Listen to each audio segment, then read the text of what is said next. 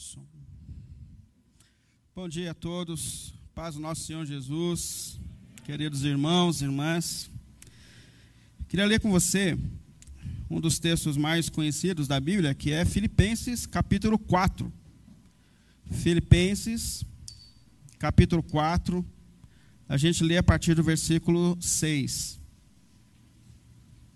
Filipenses, carta do apóstolo Paulo aos Filipenses 4, e a partir do versículo 6.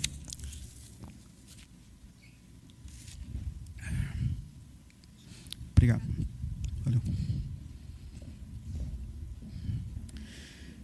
Não andem ansiosos por coisa alguma, mas em tudo, pela oração e súplicas, com ação de graças, apresentem seus pedidos a Deus. E a paz de Deus, que excede todo o entendimento, guardará os seus corações e mentes em Cristo Jesus.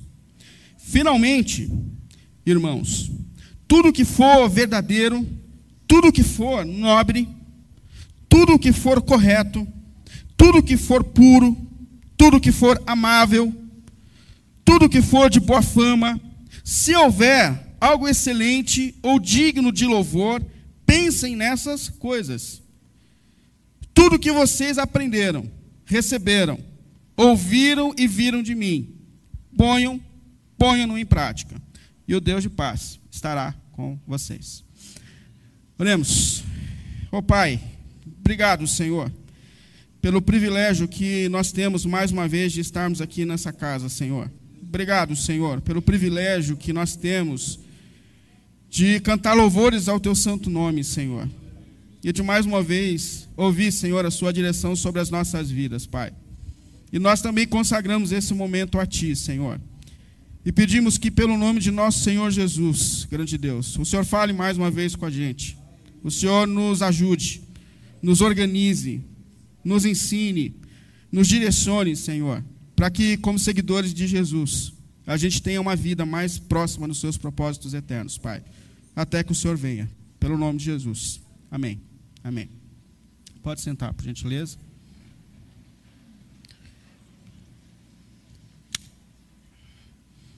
Não andem ansiosos por coisa alguma. Não andem ansiosos por coisa alguma. Eu, pesquisando essa semana sobre os dados da ansiedade, e eu não sei se você já sabe disso, mas eu descobri que o brasileiro é o povo mais ansioso do mundo. Você sabia disso? Que o brasileiro é o mais ansioso do mundo. Que a pesquisa da Organização Mundial da Saúde disse que 26, mais de 26% da população brasileira sofre de algum tipo de transtorno de ansiedade. De cada quatro brasileiros, de cada quatro brasileiros, três ou tiveram, ou terão, ou estão passando por algum tipo de crise emocional relacionada à ansiedade. É muita coisa. Eu até coloquei a, a pesquisar, coloquei-me a pesquisar o porquê disso. Por que, que nós somos tão ansiosos? Por que, que a gente bate esses recordes? Por que, que a ansiedade tem invadido numa dimensão tão intensa a vida do brasileiro? E algumas pesquisas mostraram, primeiro, o medo de um país perigoso a gente vive com essa inquietação, com esse medo de que a gente pode sair para trabalhar, para passear e pode não voltar para casa. O coração do brasileiro é repleto do medo, da insegurança, do roubo, do latrocínio e de tantas coisas ruins que naturalmente acontecem na nossa nação. Mas uma outra razão que gera ansiedade no brasileiro, segundo as pesquisas, é o medo das questões financeiras. A gente tem medo. Como a gente vive num país estável, instável.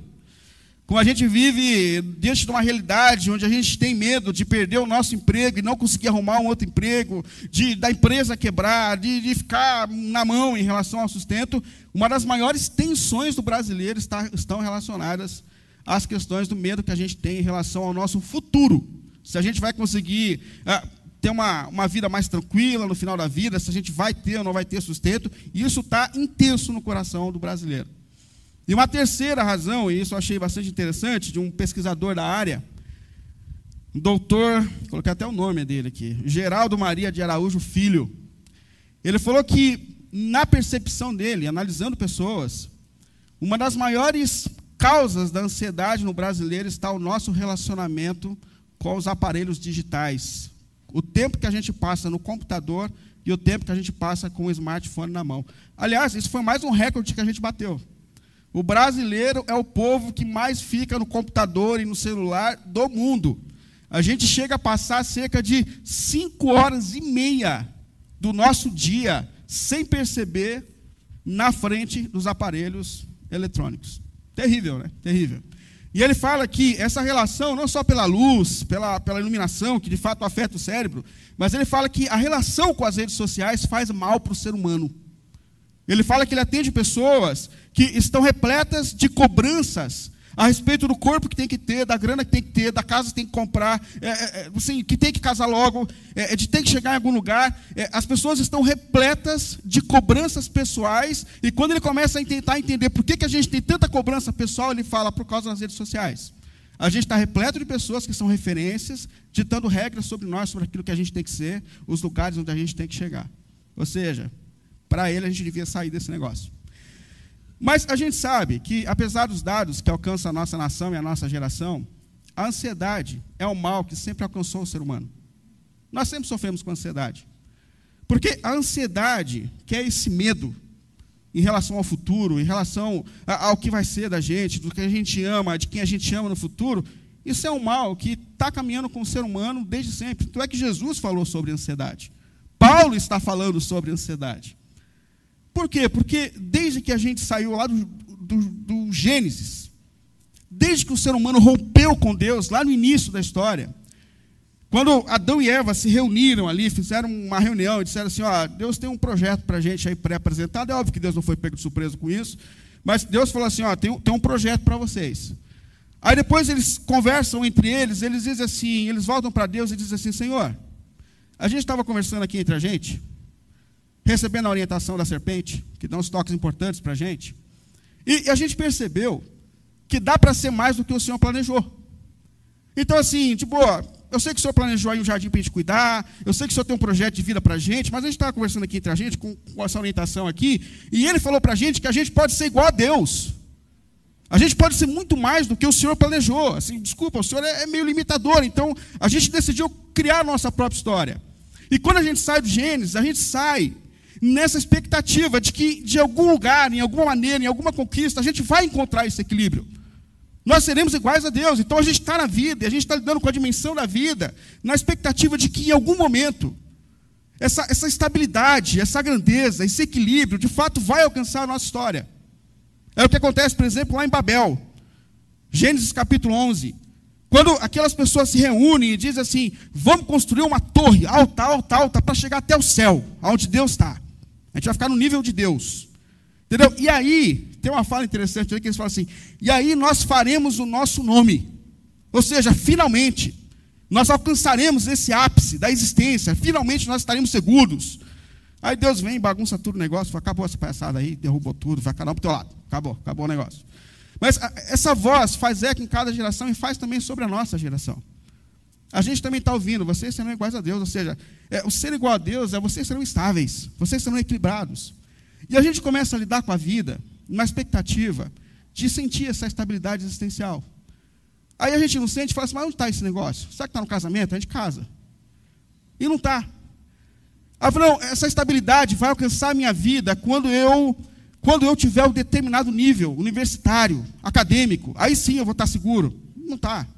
Não, não, vai estar quando eu conquistar o sonho de ter essa casa, esse carro, esse lugar. Aí a gente chega, não está também. Não está. Não encontrei a paz. Essa voz de, de Satanás faz eco na minha consciência, mas eu não estou encontrando equilíbrio. Por isso que eu acredito, eu acredito que a ansiedade, ela é ao mesmo tempo uma mistura de frustração e medo. Frustração por quê? Porque quando a gente chega nos lugares que a gente achou que nos daria segurança e a paz, a gente percebe que ela não estava lá. A gente conquista o emprego dos sonhos, agora vive com medo de perder ele. A gente casa e agora vive com a atenção de poder manter a pessoa amando a gente pro resto da vida. A gente realiza o sonho de ter um filho e agora vive com medo a respeito do nosso filho. Então a gente começa a lidar com a frustração de perceber que aquilo que nós construímos não trouxe essa paz que a gente ouviu lá no Gênesis. Mas ao mesmo tempo, é o medo. É o medo que a gente tem de que aquilo que já foi construído de alguma maneira seja derrubado. Percebe? Que a Babel que a gente já conseguiu construir, Deus de repente vem e faça assim e fala: acabou esse negócio aí, está tá muito estável isso aqui, não acabou esse negócio. E a gente vive com esse medo, com essa expectativa, com essa procura de tentar encontrar o equilíbrio da vida a partir de alguma conquista que a gente tem aqui que nos dê essa sensação de que nós estamos seguros, estáveis e equilibrados na vida. Mas aí Jesus olha para essas inquietações da nossa alma, para as nossas ansiedades, e ele diz assim: Não andeis ansiosos por coisa alguma. Coisa alguma, porque tem um monte de coisa que deixa a gente ansioso. Não andeis ansiosos por coisa alguma. Por quê? Porque o vosso Pai o pai de vocês conhece as suas necessidades. Ou seja, vocês ouviram aquela voz lá no início, vocês estão tentando encontrar estabilidade a partir dessas conquistas da vida, vocês não estão encontrando, mas deixa eu dizer uma coisa para você: volta para Deus.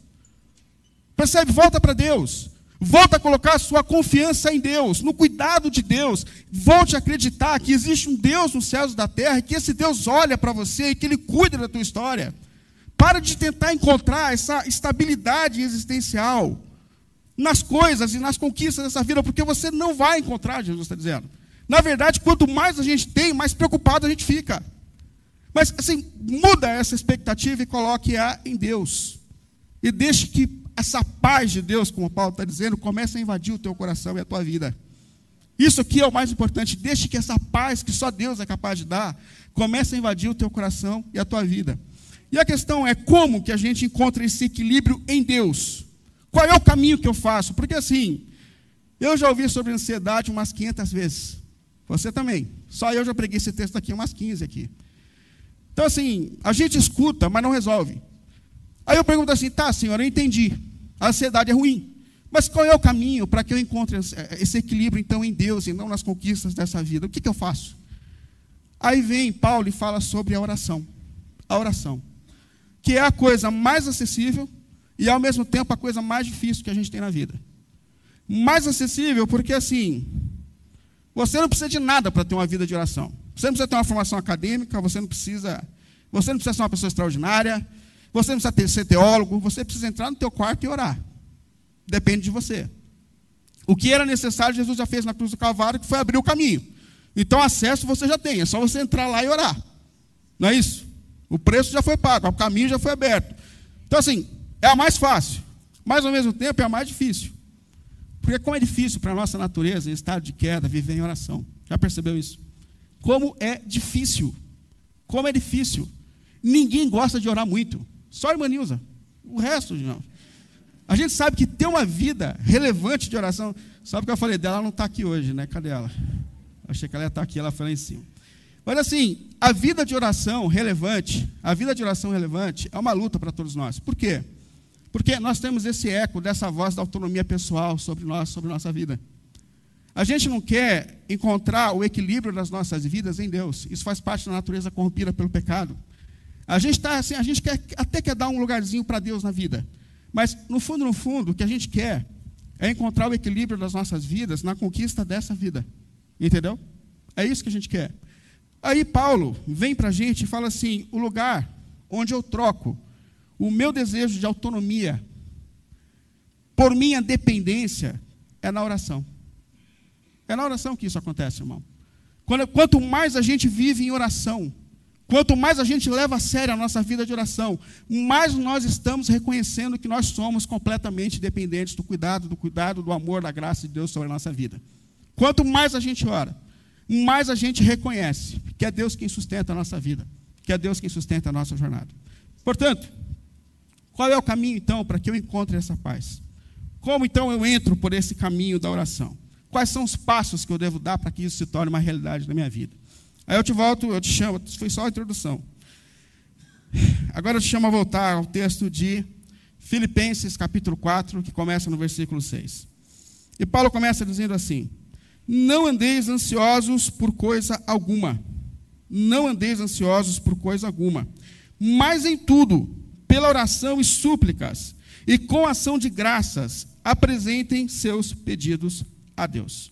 Primeira ordem: não andeis ansiosos por coisa alguma. E é interessante que isso aqui é um mandamento, não é uma opção. Paulo usa um termo aqui, de fato, de uma ordem. Não andem ansiosos. Está dando uma bronca em mim e você. Não andem ansiosos. Não andem ansiosos. Não andem ansiosos. E, e, a gente sabe que, por vezes, a ansiedade ela vem de uma consequência clínica, ou seja, às vezes o cérebro adoece e a gente precisa de ajuda, precisa de remédio. Graças a Deus que hoje a ciência sabe que a gente tem, de fato, doenças emocionais, que a gente precisa tratar as nossas doenças emocionais. Então, às vezes, é uma crise de fato de enfermidade. Sabe que um dos maiores pregadores, ou considerado o príncipe dos pregadores da história da Igreja Reformada, foi Charles Spurgeon. E o Charles Spurgeon ele sofria de uma depressão terrível. Terrível, terrível, terrível. Dizem os livros históricos que, às vezes, quando Charles Spurgeon ia pregar, alguns diáconos vinham do lado dele quando ele estava em crise, cada um se colocava do lado dele e falava, pastor, chegou a hora do senhor pregar.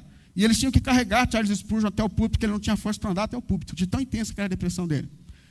E descobriu-se depois que o Charles Spurgeon é, sofria de um problema de ácido úrico e que isso alterava a condição hormonal, de fato, do corpo dele e afetava o cérebro dele.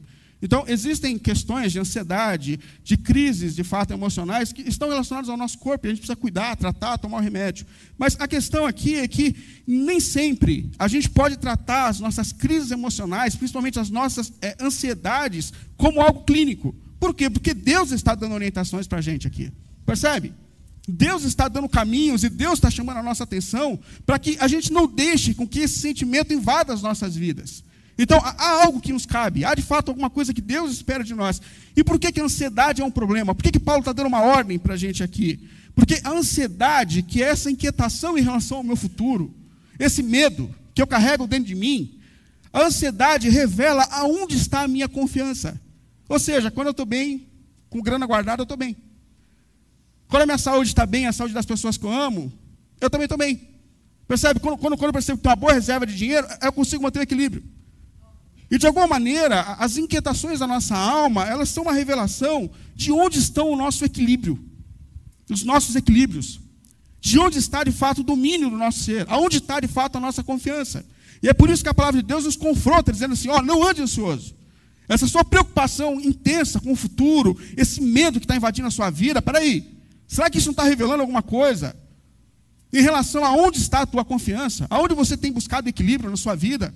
Será que você não para aqui e percebe que esse Adão ainda fala muito alto na sua alma, nessa expectativa de que você vai construir uma torre e que isso vai dar estabilidade para você?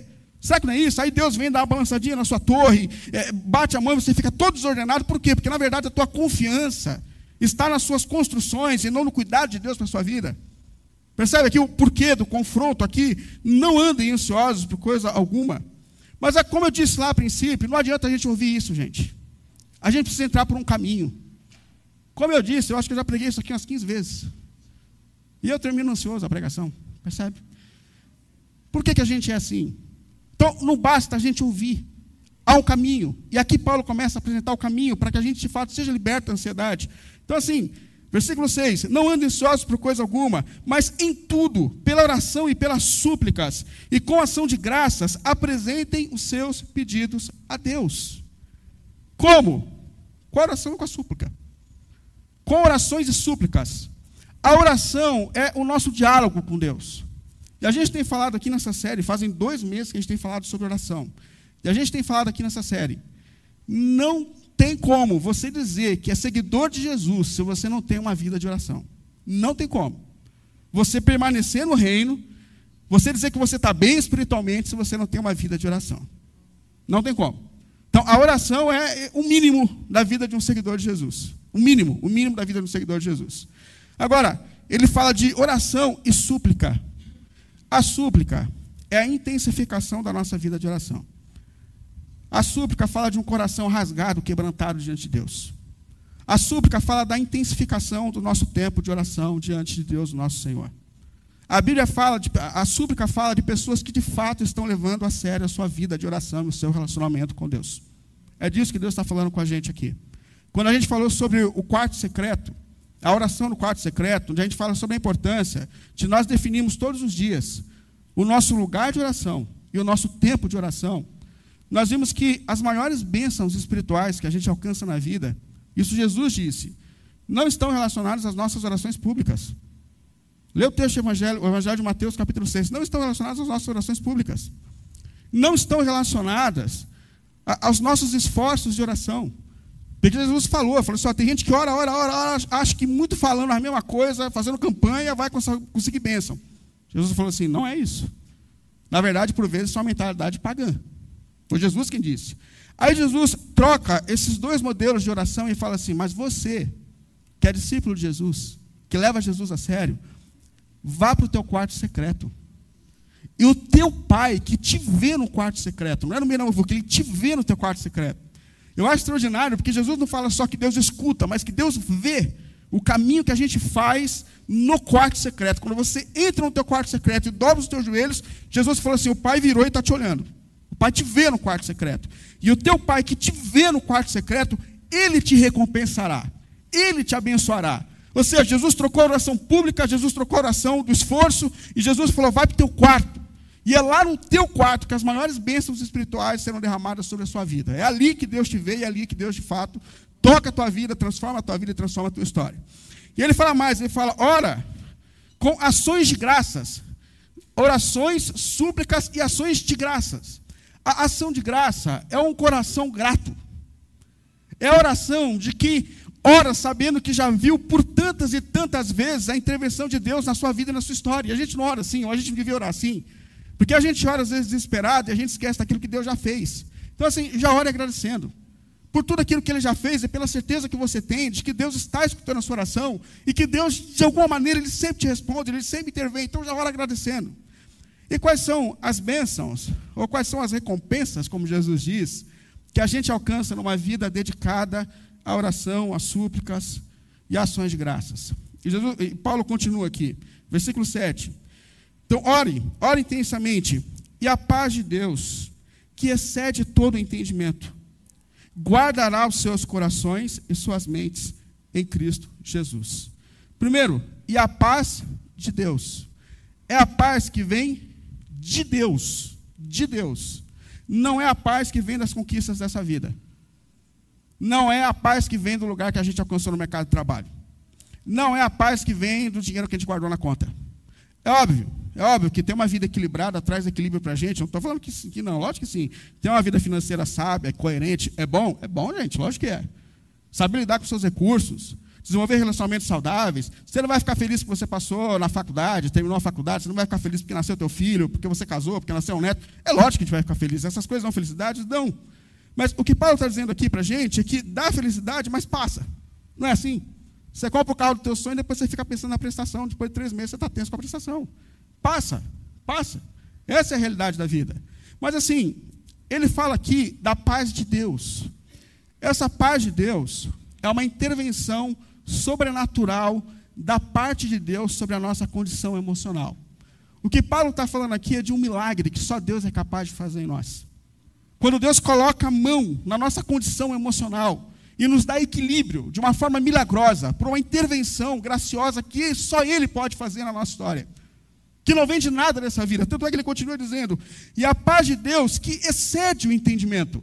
Ou seja, a gente não consegue entender essa paz, a gente não consegue entender esse equilíbrio a partir das coisas comuns dessa vida. A gente não vai entender isso. Porque assim, como que pode, por exemplo, esse sujeito que é chamado Paulo, que perdeu tudo, ele perdeu tudo, nesse momento da sua vida, Paulo está quebrado. Paulo está preso por causa do Evangelho. Paulo foi espancado. Paulo está sendo rejeitado. Paulo foi abandonado. A dor do abandono é terrível. Paulo é um ser humano assim como eu e você. Paulo está sendo bombardeado pelas circunstâncias da vida. Paulo disse nessa carta que ele passou fome, sede, necessidade. E esse homem escreve para a gente falando sobre alegria sobre estabilidade emocional. Esse homem escreve dizendo, gente, vamos, vamos ser felizes, vamos ser felizes. E ele não só fala, mas ele fala do segredo. Fala, eu encontrei o segredo da felicidade. Eu aprendi. Não que eu nasci sabendo, porque não é o temperamento, não é o temperamento de Paulo, eu aprendi. Tudo eu posso naquele que me fortalece. Deus me sustenta. Deus é suficiente para me sustentar, apesar das circunstâncias, apesar das circunstâncias, de tudo que acontece fora da minha expectativa. Deus é poderoso. Essa paz que vem de Deus e que excede toda a lógica dessa vida, E essa paz guardará suas mentes e corações. Percebe que ele fala justamente aqui dos pontos onde a gente adoece emocionalmente, menos na linguagem grega. O problema está na nossa mente, não é na mente, a ansiedade, a inquietação, é o coração que está bagunçado. É que. Aí ele fala assim: e a paz de Deus, a paz que vem de Deus, ela guardará a sua mente e o seu coração. A expressão de guarda que Paulo usou aqui era de, de fato de um guarda civil, de, um, uma, uma situação forense. O guarda aqui é aquele guarda que ficava na porta de uma cidade, guardando a cidade. Então, o que Paulo está ensinando para a gente aqui? Na oração, na intensidade das nossas orações, o próprio Deus se manifesta na porta dos nossos corações. E Ele os guarda. Ele guarda a nossa condição emocional. Quando a gente vive uma vida de oração, o próprio Deus se coloca às portas da sua mente. E ele fala: Eu guardo a sua mente, eu guardo os teus sentimentos. Eu dou a você a estabilidade que você não conseguiu encontrar nos empreendimentos dessa vida. Eu dou.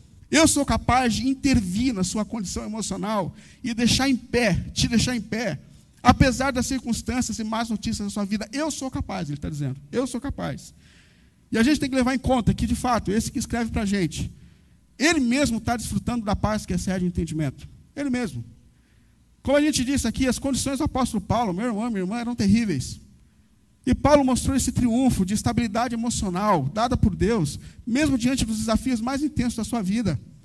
Quando você lê Atos capítulo 16, quando Paulo está na região de Filipos com Silas, o texto diz que eles foram agredidos, espancados, chicoteados, jogados no interior de uma cela, mas quando era meia-noite, de dentro da cela, Paulo e Silas estavam cantando louvor. Paulo olhou para Silas e falou: Vamos puxar um corinho? Vamos puxar um corinho. Cantaram. E a manifestação da presença de Deus foi tão grande naquele lugar que o lugar tremeu, as portas da cela se abriram, porque eles estavam encharcados do poder e da presença de Deus que os sustentava apesar das circunstâncias. Portanto, essa intervenção sobrenatural de Deus na nossa condição emocional é um milagre. É um milagre que só Deus pode fazer em nós. E como e quando isso acontece? Quando a gente ora quando a gente ora com mais intensidade. Talvez você esteja aqui hoje dizendo assim: Eu não sei o que fazer com a minha condição emocional. E Deus está dizendo para você: Você precisa orar com mais intensidade. Eu posso guardar o teu coração. Eu posso guardar a tua mente. Eu posso cuidar de você. Eu posso cuidar de você. Tira a tua confiança das coisas. E confie em mim. Intensifica o teu relacionamento comigo. Porque eu posso cuidar de você. Eu posso cuidar da tua vida emocional. Porém, ele termina aqui. Eu queria terminar com duas orientações extremamente importantes para que a gente possa, de fato, desfrutar dessa paz. Primeiro, cuide dos seus pensamentos. Porque ele continua no versículo 8, ele diz assim: Finalmente, irmãos, finalmente, irmãos, tudo que for verdadeiro, tudo que for nobre, tudo que for correto, tudo que for puro, amável, de boa fama, se houver assim algo excelente e digno, meus irmãos, pensem nessas coisas. Eu acredito aqui que Paulo está naquela linha que a gente já falou nessa série, que é, é orar sem cessar. Ou seja, não perca a sua conexão com Deus. Não entenda a sua vida de oração assim, eu vou ter um momento de oração intenso e quando eu levanto eu me desconecto. Não, não. Mantenha a sua mente alimentada com essa conexão que você tem com o seu Deus. Cuide-se. Inclusive, jogue fora tudo aquilo que você sabe que está desconectando você de Deus. É o que você assiste, é o que você acessa, é o que você fala, é esse ódio, é essa mesa que está fazendo. Desconecta de tudo isso e alimente a sua mente com a consciência da presença de Deus e com o contato de Deus a cada minuto, a cada minuto. E outra, outra observação que o apóstolo Paulo faz aqui, que eu acho que é a mais importante. Versículo 9. E tudo que vocês aprenderam, presta atenção nisso, meu irmão. E tudo que vocês aprenderam, receberam, ouviram e viram de mim, ponham em prática. E o Deus de paz estará com vocês. Presta atenção nisso aqui. Tudo que vocês já aprenderam, ponham em prática. Ponham em prática. E é curioso, porque quando a gente lidar, por exemplo, com igreja, a gente se depara pelo menos com dois públicos diferentes. Um público não, não se importa com o ensino da palavra. E isso é uma realidade. Existem pessoas que vão passar a vida inteira na igreja e que nunca vão entender como algo sério o ensino, a pregação da palavra de Deus. Nunca. Vão até achar lugar assim para se ocupar, mas nunca vão entender isso. E infelizmente, eu oro, mas as consequências estarão sempre sobre elas, porque ah, o estresse, o desgaste no ministério, o desgaste na vida, isso sempre vai fazer parte da vida. Por quê? Porque como você pode se doar se você não tem se alimentado da palavra? Não é verdade? Como a gente pode se alimentar? E outra consequência séria é a falta de amadurecimento espiritual. Porque é na palavra que nós estamos sendo confrontados, não é isso? É na palavra que Deus fala, é na palavra que Deus te, te acorda. Oh, não, não, é assim. Né? É na palavra que Deus fala com a gente. Como que você vai amadurecer sem conhecimento, sem relacionamento com a palavra? Mas há um outro público, há um outro público que gosta do conhecimento. Aliás, a nossa geração, às vezes, acho que até gosta mais do conhecimento, porque a gente tem, por exemplo, na nossa, na nossa rotina aqui na igreja, a gente tem estudo das 10 às 11 com conteúdo, várias salas funcionando. Aí a gente começa a pregação da palavra com outro conteúdo. Aí, quando acaba o culto, tem gente que fala para mim, pastor, vamos fazer outro culto. Vamos fazer outro culto, vamos fazer outro culto, vamos fazer mais, mais conteúdo, mais estudo. Mais... Oh, peraí, gente. Ou eu estou lidando com assim, um público de pessoas que têm uma capacidade intelectual muito superior à minha, que não é difícil, que não é difícil. Ou eu estou lidando com um público que tem entendido a palavra de Deus, o culto, o ensino da palavra, como um simples momento da sua vida. E não como algo que vem para transformar a sua vida. Percebe? Participa de um culto e fala, hoje eu senti, hein? Olha, que música, que palavra. Entendeu? Aí corta o fio. Mas a questão, meu irmão minha irmã, é que a gente não está aqui para sentir, a gente está aqui para viver o Evangelho. A gente está aqui para viver o Evangelho. E cada conhecimento que a gente tem recebido da palavra de Deus é uma responsabilidade que está sendo lançada sobre nós. Porque a Bíblia diz: não sejam apenas ouvintes da palavra, mas sejam o quê? Praticantes. Sejam praticantes. Quanto mais lhe for dado, mais lhe será. Ah, você sabe de cor. Percebe? Não adianta a gente frequentar 500 momentos de estudo da palavra, ouvir 500 pregações, se a gente não tiver, se a gente não tiver a sensibilidade de sair daqui hoje se questionando Deus, Deus, como isso que eu aprendi muda a minha maneira de viver? Senhor, como teu discípulo, como quem confia na tua palavra, como quem confia que de fato aquilo que o Senhor está me ensinando é o melhor que eu posso viver, é o melhor que eu posso viver. Como esse conteúdo muda a minha vida, muda os meus hábitos semanais, muda a minha relação com a minha esposa, com o meu marido, no mercado de trabalho, com os meus filhos. Como isso me transforma? Como isso me transforma? Porque escuta, meu irmão, escuta, meu irmão, o que Deus está dizendo para a gente aqui. Ah, ponham em prática Percebe? Ponham em prática. E o Deus de paz estará com você. Ponham em prática. Ou seja, a tua parte é levar o Evangelho de Cristo a sério. É levar o relacionamento com Deus a sério. É levar a palavra de Deus a sério. É sair daqui hoje pensando, Senhor, como a minha vida precisa ser transformada. O que, que eu preciso ajustar? Porque é possível que a gente passe, hoje eu estou encerrando essa série, é possível que a gente passe dois meses falando sobre a vida da oração, sobre a importância da vida de oração, e que ninguém repense a sua vida de oração. É possível. Por quê? Porque a gente está lidando com a palavra como entretenimento de Deus. Percebe? Agora, o que Deus está dizendo assim, meu irmão, minha irmã, põe em prática aquilo que vocês já aprenderam. E, e o Deus de paz, o Deus capaz de nos dar paz, o Deus capaz de dar paz, ele vai interferir na tua vida. O que Deus está dizendo para mim e para você é assim: para de colocar sua atenção no cuidado com a tua vida. Para. Se intensifica no teu relacionamento com Deus. E assim, deixa o Pai cuidar de você. Deixa o teu Pai cuidar de você. Baixa as suas guardas. Confie que Deus tem as suas mãos na sua vida, na sua história. Leve, leve Deus a sério. Leve a tua vida de oração a sério. Leve o Evangelho a sério. Viva o Evangelho de forma prática e deixa que Deus, aquele que sustenta o universo, vai cuidar da tua vida, vai cuidar da tua história. Se calma. Porque por vezes a gente está como os discípulos naquele barco. E o barco balança aí, o negócio vento, e aí eles acordam Jesus, para quê? Para Jesus tentar acordar, equilibrar o barco. Senhor, oh, Senhor, faz o contrapeso naquela ponta, senão o barco vai afundar. Aí Jesus levanta e acalma a tempestade. Percebe? Jesus é aquele que governa sobre todas as coisas.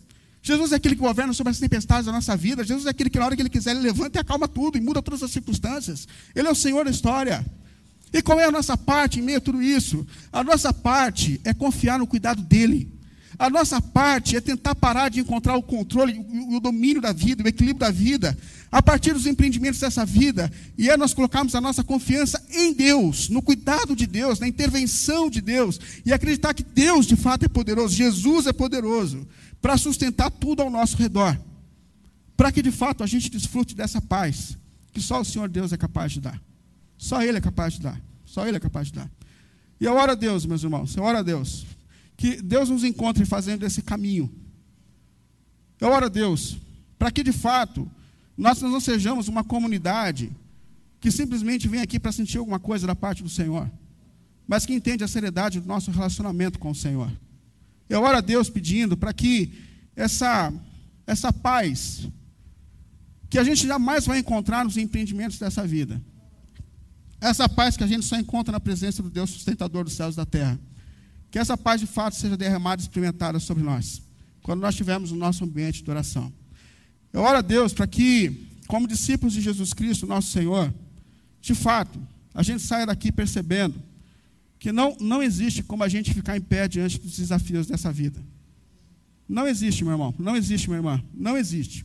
A gente pode passar como a gente tem feito desde Adão, tentando encontrar o equilíbrio da nossa existência nas coisas dessa vida. Mas Deus está dizendo: você não vai encontrar, você não vai encontrar. Porque o único capaz de equilibrar a tua vida é Cristo, é Jesus. Só Ele pode acalmar as tuas tempestades. Só Ele, Paulo está dizendo, pode dar sobre você a paz que excede todo o entendimento. Só Ele pode fazer um milagre na nossa condição emocional e nos fazer desfrutar de um cuidado, de uma paz, de uma certeza, mesmo diante das coisas mais difíceis da vida. Só Cristo é capaz de fazer esse milagre em nós. E eu oro ao Senhor, pedindo que na oração, na súplica e na oração, na intensificação das nossas orações, essa paz sobrenatural seja derramada sobre as nossas vidas. Como disse Paulo, em Cristo Jesus, por meio de Cristo Jesus. Em nome de Jesus. Amém? Amém. Vamos ficar em pé.